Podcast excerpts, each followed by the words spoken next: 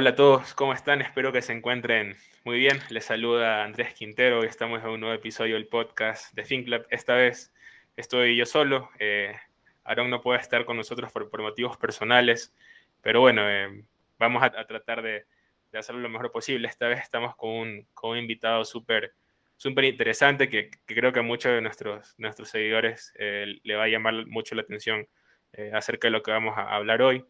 Eh, para darles un, un, intro, estamos con, con, Gonzalo Vargas. Él es fundador y CEO de Sport Capital, que es una agencia de representación de jugadores de fútbol ecuatoriano. ¿Cómo estás, Charlo? Hola Andrés, ¿cómo estás? Un gusto saludarte. Antes que nada, muy buenas tardes y bueno, un gusto poder compartir con ustedes estos, estos minutos. Chévere. se me fue ahorita el chalo porque, porque por lo general así, así se te conoce en el, en el, en el, en el mundo deportivo. Sí, sí, sí. sí pero bueno, este, eh, nada, eh, para empezar un poco quiero que, que nos cuentes cómo, cómo llegaste al, tema de la, de la, representación deportiva. Bueno, desde muy pequeño he tenido el, eh, por temas familiares, eh, por mi abuelo, por mi tío abuelo, por mi padre, el bichito del fútbol. Yo desde los 10 años viajaba fuera del país y a Quito con la selección ecuatoriana de fútbol. Tuve la oportunidad desde chico eh, viajar con ellos en avión, en bus y, obviamente el roce con jugadores entonces como Iván Hurtado eh, y otros jugadores que me dieron el, el, camino indicado para saber que, que de alguna u otra manera en un en un futuro no lejano a ese entonces, eh, de alguna manera mi vida iba a estar vinculada con el fútbol. Eh, desde, desde, pequeño iba eh, al Estadio Capel con, con mi padre. fui inclusive en algún momento junto a mis primos, salía a la cancha del Capel. y éramos... ¿Eres hincha, eres hincha de Melec? Te soy sincero, desde muy pequeño fui hincha de Melec. hoy por motivos de mi profesión realmente te conviertes en hincha de tus jugadores. Hoy me toca eh, alentar a mis jugadores con, ser hincha de ellos en la camiseta que esté. La temporada pasada Fernando León jugó en Barcelona y, y, obviamente quería que le vaya de lo mejor a él y a Barcelona por la, oportunidad que tenía de, de, vestir la camiseta de Barcelona, que obviamente es un equipo de los más grandes del país. Y, y, de a poco vas desconectándote de esa parte emocional, sentimental con lo que fuiste hincha. Es algo que jamás lo olvidaré. El que está en el fútbol y te dice que no es hincha de un equipo miente. Eh, sea periodista, sea dirigente, sea agente o sea jugador de fútbol. Todos alguna vez fuimos a un estadio con nuestros padres, con nuestros amigos, con nuestros primos y fuimos, eh, gritamos el gol, compramos una camiseta de un equipo, nos la pusimos y fuimos hinchas de un equipo. Eh, yo aparte de eso creé la hora azul, que es parte de mi pasado, pero que pase lo que pase, eh, son recuerdos que jamás se olvidan. La Hora Azul era un programa, el primer programa de televisión dedicado a un equipo de fútbol, en ese entonces de Melec, no había otro programa dedicado a Melec, a Barcelona, Liga, Independiente, creo, fuimos los creo, creo recordarlo, o sea, creo que estaba bien, bien peladito yo cuando, cuando daban la Hora Azul. No sé, habrá sido que hace unos nueve años, diez años. Ah, no, más, más. Ah, empezamos, en, empezamos en el 2006. Eh, literalmente empezó el programa con una yo estaba en, Estados Unidos, mis padres en ese entonces vivían en Estados Unidos.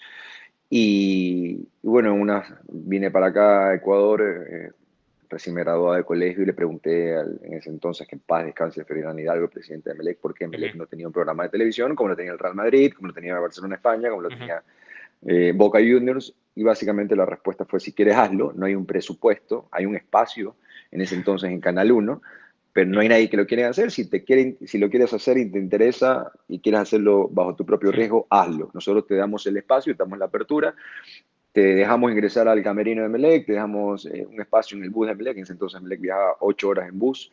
Eh, a, Quito, a Ambato, a Cuenca, a todas partes en bus, no, no es las comunidades que hoy existen en avión. y, bueno, eh, hicimos un, un piloto, básicamente compré una cámara, me acuerdo claramente, de 300 dólares en Best Buy, que eran parte de mis ahorros. Compré una, una Handicam, nos metimos al bus de Melec. Recuerdo claramente que en ese entonces me tocó sentarme al lado de Cristian Novoa, con quien tengo, eh, fuera de cualquier relación comercial laboral, una, una amistad eh, eh, muy sana desde ese entonces. en el 2006 estaba Mondaini Escalada, Elisa, Mondaini Escalada, que eran de mi edad también en esa, en esa edad en ese, en ese tiempo.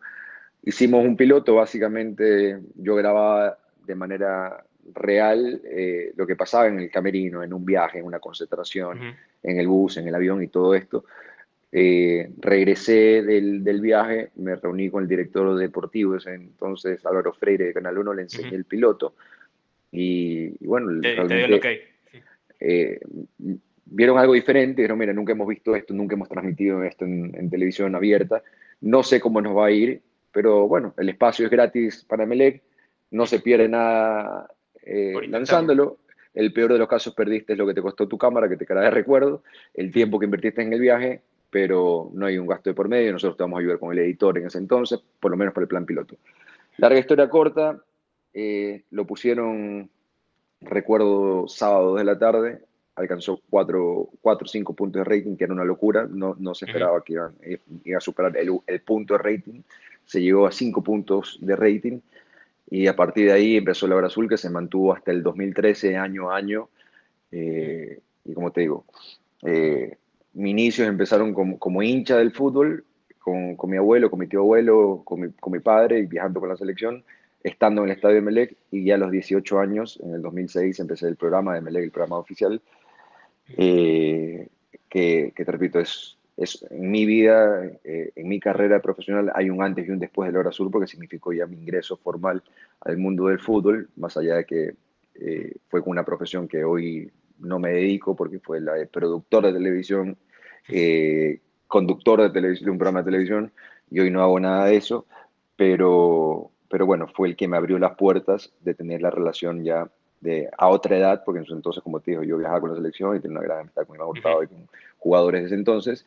Eh, ya de tener una amistad con Cristian Novoa, con, con Marco Mondagini, Picho Escalada y otra gente.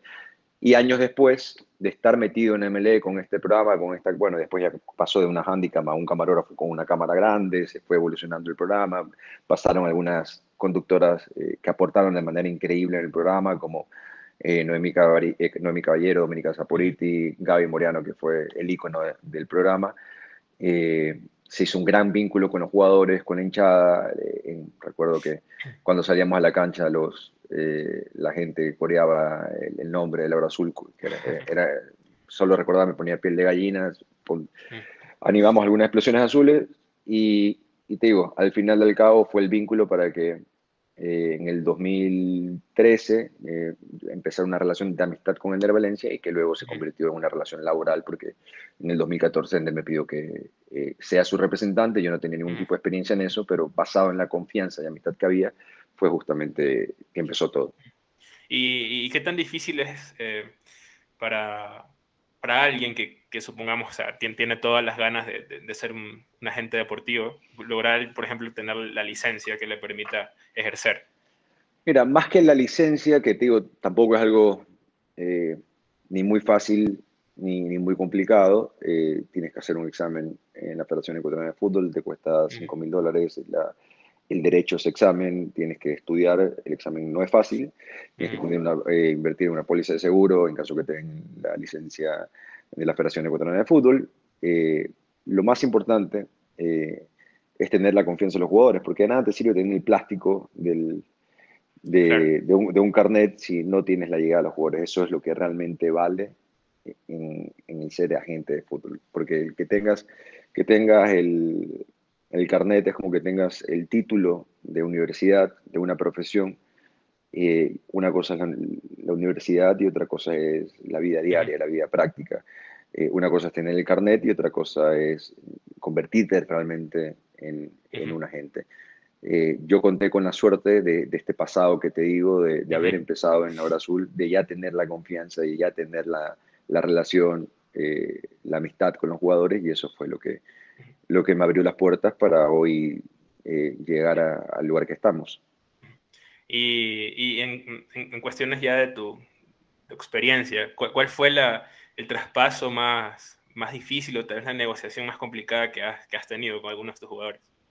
Cada negociación es, es, un mundo aparte, tiene una particularidad, eh, unas las disfrutas más, unas te estresas más, unas ganas más, unas ganas menos, uh -huh. pero para mí siempre lo más importante va a ser eh, con la que empecé, que fue la, la transferencia de, de, Pachuca al West Ham, hasta el día de hoy uh -huh. la transferencia más, más importante de un jugador en ese, eh, digo, en el Valencia fue transferido alrededor de los 18 millones de euros.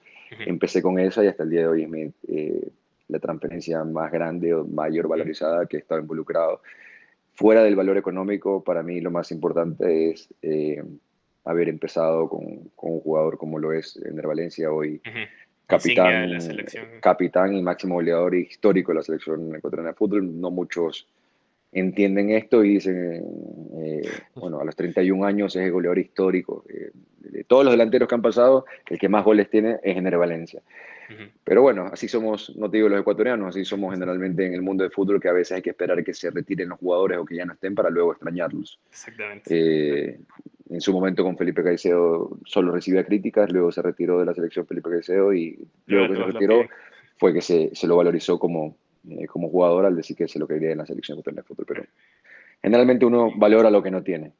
Así es. Eh, y, y, ahorita que han salido, por ejemplo, eh, páginas de, información respecto a transferencias y, y, costos de, jugadores, como la más conocida es Transfer Market. ¿Qué tanto influye, por ejemplo, lo que, lo que dice Transfer Market en una negociación? En serio, los, los departamentos de eh, las secretarías deportivas, se podría decir, se, fijan en esto o, es algo aparte? Es una herramienta, es una herramienta más. Básicamente, en las estadísticas que te da Transfer Market son ciertas. La valorización puede variar, puede cambiar. No es que es un valor eh, determinado de lo que te diga Transfer Market va a ser el valor que se dé en la transferencia. Pero digamos que son muy cercanos a la realidad. Eh, al final, cada negociación va a tener un tema completamente diferente a otro pero Transfer Market es una herramienta donde te da las estadísticas reales del jugador mm. y muchos, eh, muchos directores deportivos y gente de scouting se, se amparan en, esta, en esta página web para eh, sacar estadísticas, pero también hay otras como Soccer Association, como Y Scout, que ya son un poquito más profesionales o más especializadas para los equipos, para los directores deportivos, y son, te digo, distintas herramientas que, que, sirven como referencia, más no como decisión final. Claro. Eh, ok.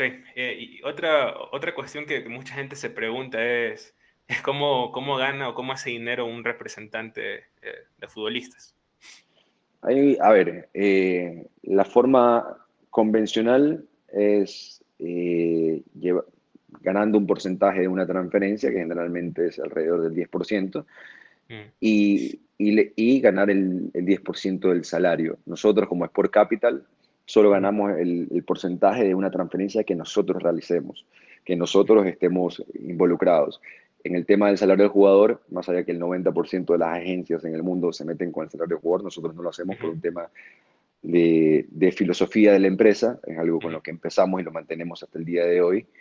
Y, y es lo que nos ha abierto muchas puertas en tema de, de, de transparencia, confianza con los jugadores al no meternos con su sueldo. Para mí, eso de estar sentado en una oficina mientras el jugador está entrenando y yo llevarme el 10% del salario, eh, mientras yo estoy, como te digo, sentado con aire acondicionado y con una buena vista en mi oficina, mientras el jugador se está levantando a las 7 de la mañana, muchas veces, eh, en algunos casos sin comer, eh, no me parece lo más, lo más ético de nuestra parte. Sin embargo, la FIFA igual te lo, te lo avala, ¿no? Entonces ya depende de la filosofía y los valores de cada empresa. En nuestra empresa, Pro Capital, es algo que, que no lo hacemos y básicamente eh, nos enfocamos y tiramos todas las, todas las, flechas eh, eh, a tratar de hacer una transferencia en el jugador donde nosotros nos quedamos con un porcentaje que lo paga el club comprador y o el club vendedor.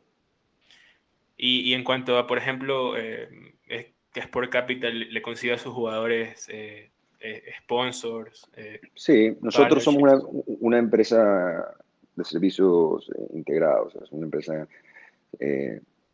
globalizada en ese sentido, una empresa integral que no solo nos preocupamos por la parte futbolística, sino también por la parte de marketing, de imagen del jugador y de la parte también financiera, porque sin duda alguna es más larga la vida del ex futbolista, del jugador retirado, que el futbolista. La vida del futbolista te durará, eh, ya cuando eres un jugador profesional de, digamos, 20 años acá en Ecuador, recién se, lo, se le da la oportunidad al, jugador profesional, 20 eh, años que te retiras con suerte a los 35 años, tienes, digamos, una vida productiva, financieramente hablando, de 15 años.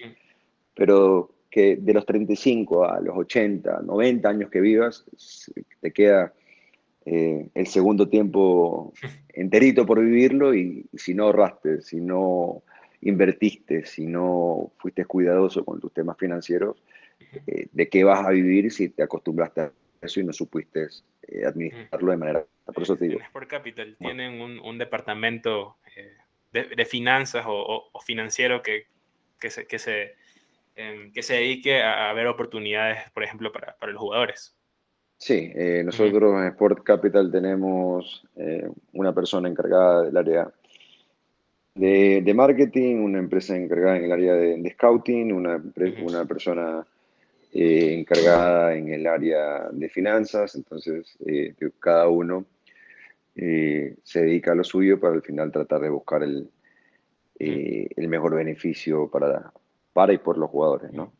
Y, por lo general, ¿en qué, ¿en qué les gusta invertir a los jugadores o, cuáles son sus ideas eh, respecto a inversiones? Bueno, básicamente se buscan negocios que sean eh, con, poco riesgo, al final, de alguna u otra manera, si no es una tasa asegurada en un banco, que igual también tiene un riesgo país, eh, tratamos de estar en fondos de inversiones que, que muestre las garantías del caso para que el jugador tenga, genere un interés eh, sin poner, eh, eh, entrar en mucho riesgo en temas de, bienes raíces, comprar casas para venderlas, comprar casas para alquilarlas, en Ecuador, en Estados Unidos, en Europa.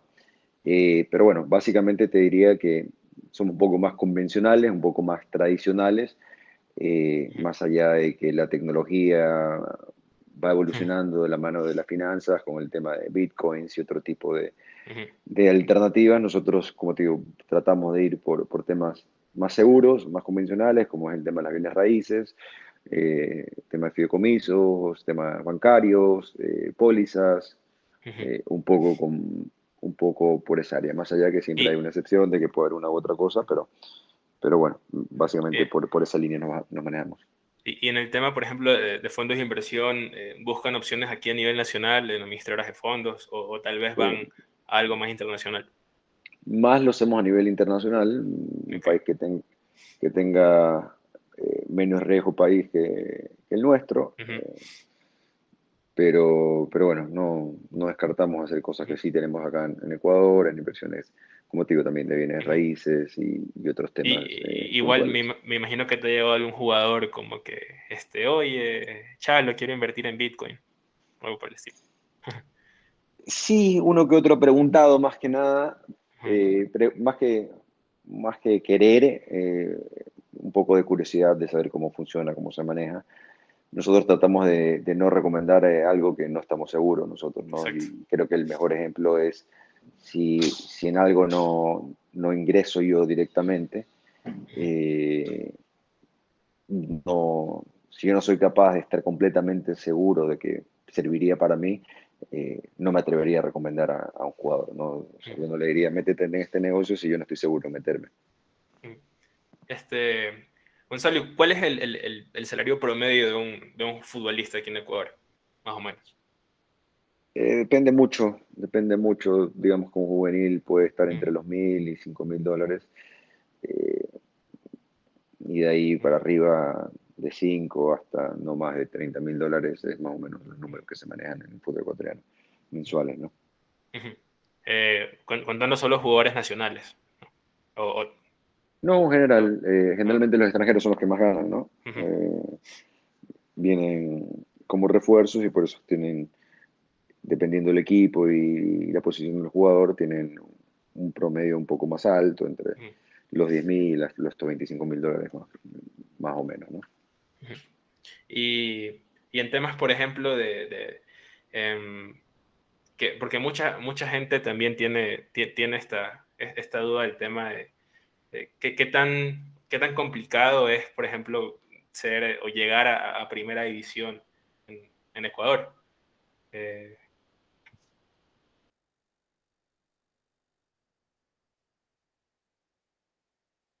a los jóvenes, hoy también Liga Quito le están dando oportunidad a los jóvenes, es muy complicado llegar, a eh, debutar en Emelec, en Barcelona, siendo un jugador, digamos, que de las formativas, eh, es el sueño de muchos y realidad de, pocos. no, no, no es algo que, normalmente pasa. Eh, el último que, pudo tener esa oportunidad y que venía jugando en la inferior y la reserva fue Leo Campana en, Barcelona. Eh, no la tuvo fácil, para nada fácil, pero, pero bueno, pudo conseguir su sueño de debutar eh, con la camiseta de Barcelona, jugar en el Estadio Monumental y luego dar el paso al extranjero.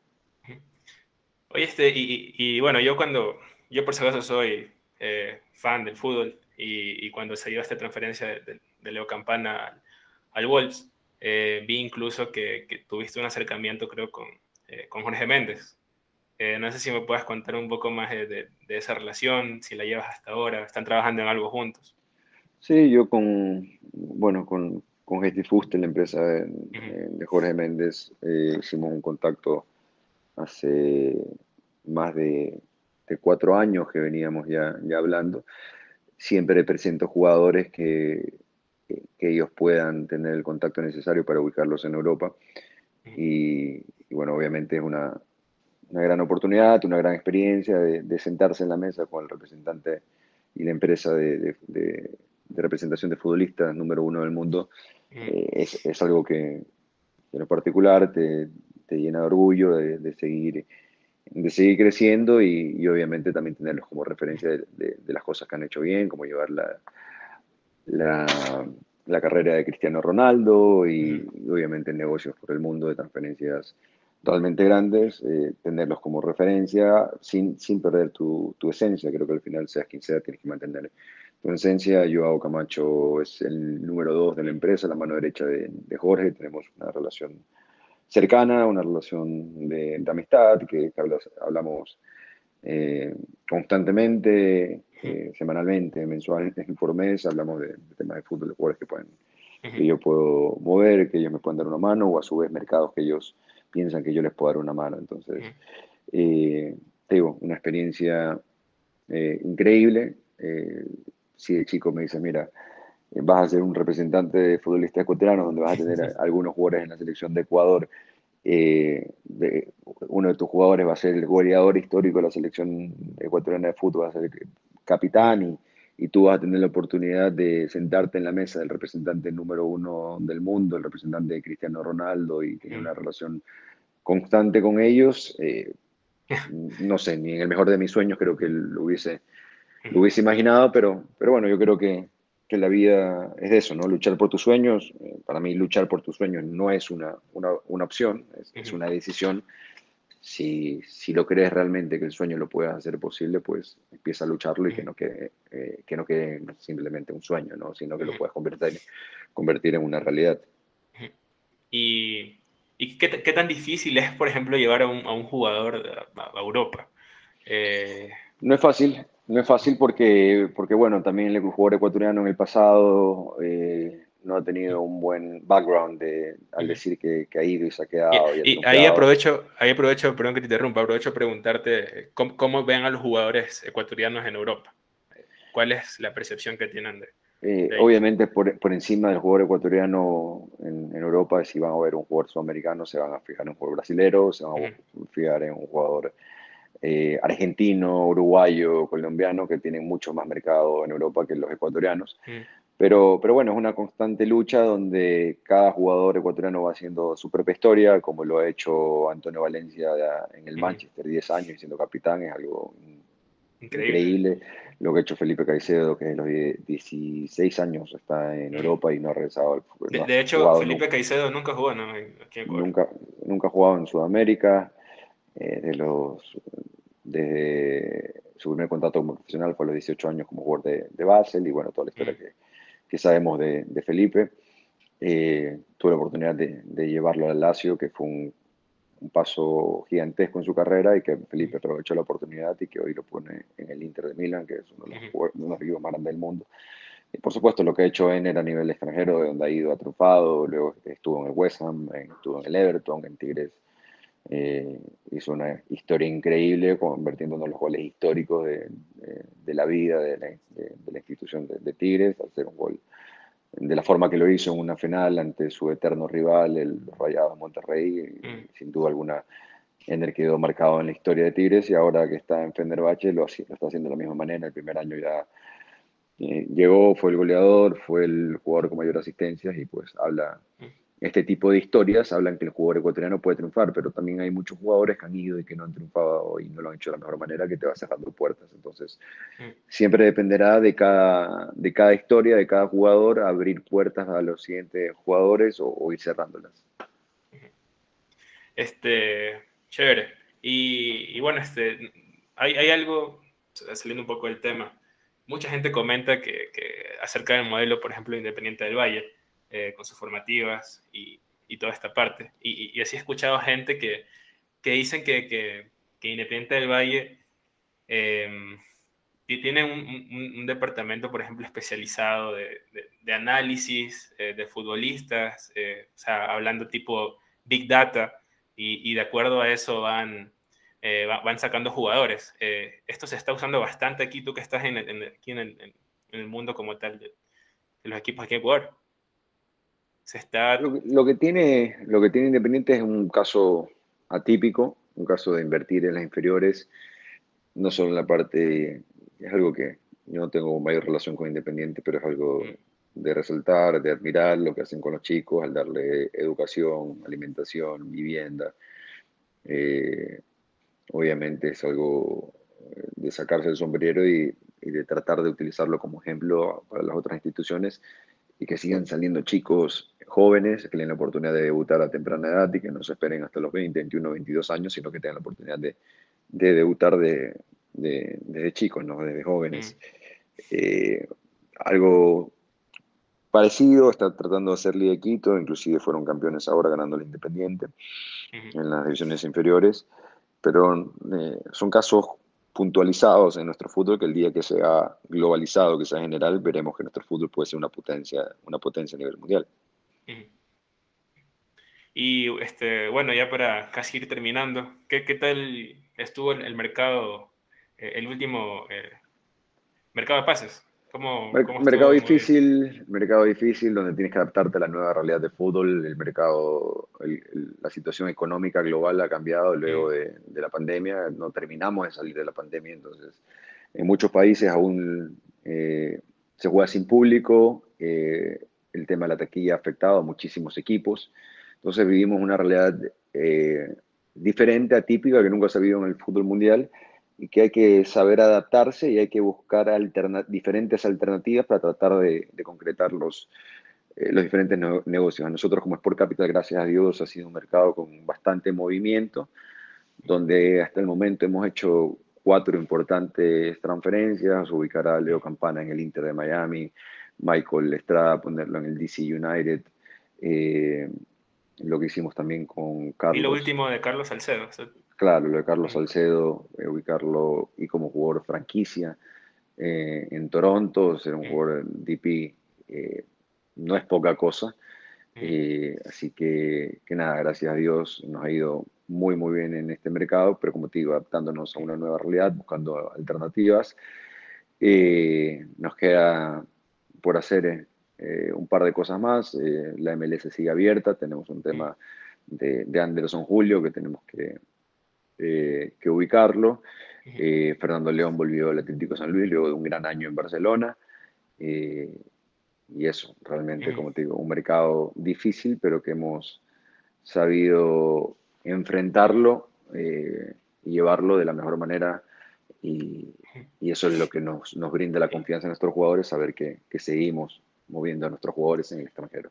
Y, la MLS que le está abriendo bastante las puertas a, a los jugadores latinoamericanos. O sea, ahora último. Eh. Sí, es una liga que ha crecido que ha crecido muchísimo y que ha tenido un crecimiento exponencial eh, increíble. La, exposición que, que, te está dando hoy la, la MLS eh, es algo que antes no se lo veía con buenos ojos, hoy con toda la inversión en la, en la, infraestructura, en la parte mediática, en la parte futbolística que hoy tiene la MLS, eh, para muchos ya las ponen dentro de las ligas más atractivas, ¿no? Tal vez no la, deportivamente hablando no está entre las cinco primeras, pero, pero bueno, es una liga que va creciendo año a año y que muchos ven con, con buenos ojos ir para allá. Mira que eh, eh, han pasado grandes jugadores, no solo de jugadores de ya en, una, avanzada edad, sino que ves que en de los principales jugadores, por ejemplo, del fútbol mexicano, de la selección mexicana, hablarte de Carlos Salcedo, de Chicharito, de,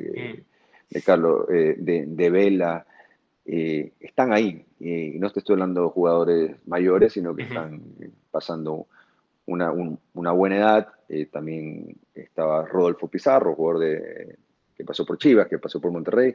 En buen momento, están, ven ven la liga del MLS como un crecimiento en, algunos aspectos, ¿no? Entonces, eh, es una liga que va creciendo año a año. Y que en el futuro, creo, bueno, creemos que será una, una, una gran vitrina. Incluso creo que se dio un, traspaso súper importante eh, de, de, un chico mexicano, creo, o mexicano-estadounidense desde el MLS hasta, el, hasta Alemania. Sí, ya no, ha salido mucho también en, en Toronto, en su momento Davis, el lateral, también. Pasó de Toronto al Bayern de Múnich. Eh, hay algunos, hay algunos casos y te habla del crecimiento que está teniendo la liga. ¿Y cómo ves a, Sport Capital en, cinco años? Eh, siguiendo tratando de, romper, de romper esquemas, de seguir soñando con, cosas grandes, eh, tratando de tener la mayor cantidad de futbolistas en extranjero. No somos una empresa que busca la cantidad de jugadores, sino la calidad y, realmente seguir por la línea que vamos, que, gracias a Dios eh, eh, nos ha ido muy bien, donde hemos encontrado lealtad y fidelidad con, nuestros jugadores y, seguir con, esta vocación. Para nosotros, eh, realmente ser representantes de fútbol es mi vocación, es, ayudar y proteger los intereses de los jugadores y siempre he dicho que si tienes una vocación, no te la guardes eh, para ti, comparte ese don en beneficio de los demás, eh, tal como lo haría, no sé, el doctor con, con, su paciente, el profesor con su alumno, el sacerdote en su iglesia. Para mí, te digo, el ser representante de fútbol es, es mi vocación y basado en esta vocación trato de ayudar y proteger los intereses de mis jugadores. ¿Y te ves eh, en un futuro teniendo más representados de otras nacionalidades? Sí, sí, eh, sin duda alguna. Eh, la empresa cada vez se, internacionaliza de, mejor manera, teniendo jugadores. El caso de Carlos Salcedo habla del camino que estamos, estamos haciendo. Carlos es de los mejores defensas del fútbol mexicano, que ha jugado en la Fiorentina, que ha jugado en Alemania, tiene apenas 27, ya para 28 años, que ha jugado mundiales, sido titular, que ha jugado eh, Copa Oro, que ha ganado trofeos en Alemania, en México, eh, que ha ganado trofeos con la selección mexicana. Entonces, un jugador eh, de esta calidad y de este, de, este nivel se haya fijado una empresa ecuatoriana es, es, algo que nos llena, nos llena de orgullo, ¿no? Chévere. Y bueno, este, Gonzalo, para, para terminar, hay una pregunta que le hacemos a, a todos nuestros invitados, que es que está obviamente relacionada con, con, el podcast, que es si, invierten en, si inviertes tú como, como Gonzalo Vargas en, el mercado de valores, nacional o internacional, o, cómo ves, cómo tienes manejado este tema de las inversiones. A nivel personal y a nivel de empresa, como te decía, eh, mm.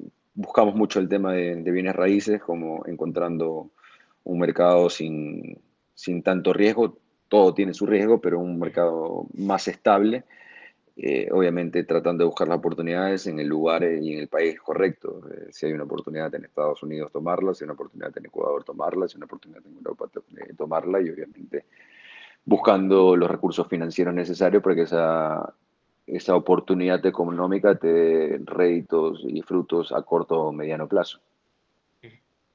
Bien. Nada, este, Gonzalo, agradecerte por, por estar aquí con nosotros en este podcast. Y nada, un consejo que quieras darle a la gente ya para despedirnos.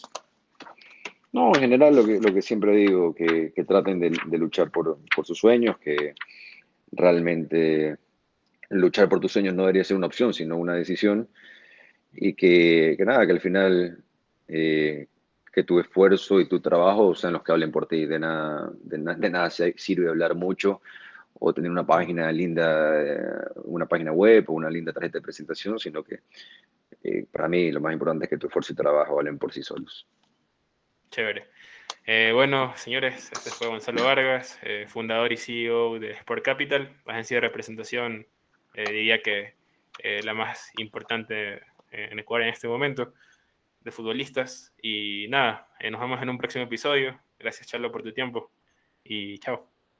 Andrés, gracias a ti y a todos tus seguidores por esta oportunidad y nada, un fuerte abrazo para todos.